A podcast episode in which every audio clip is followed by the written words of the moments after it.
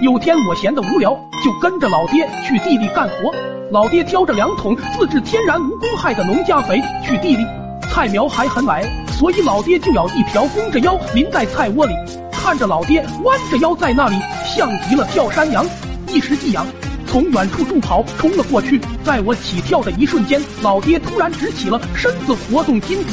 粪瓢握在手里，看到这种情况，我心里暗叫不好，但身体已经离开了大地母亲，任我骨骼惊奇也无力回天。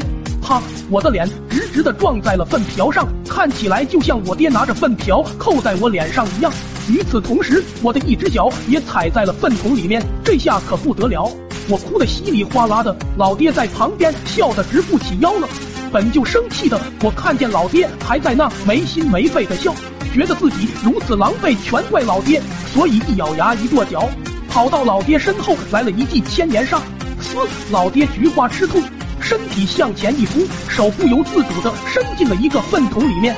老爹忍着菊花的疼痛，用沾满粪水的手狠狠扇了我两巴掌。心情刚好点的我挨了两巴掌，瞬间爆发了，咬着老爹的手指，死活不松口，咬得老爹鲜血直流。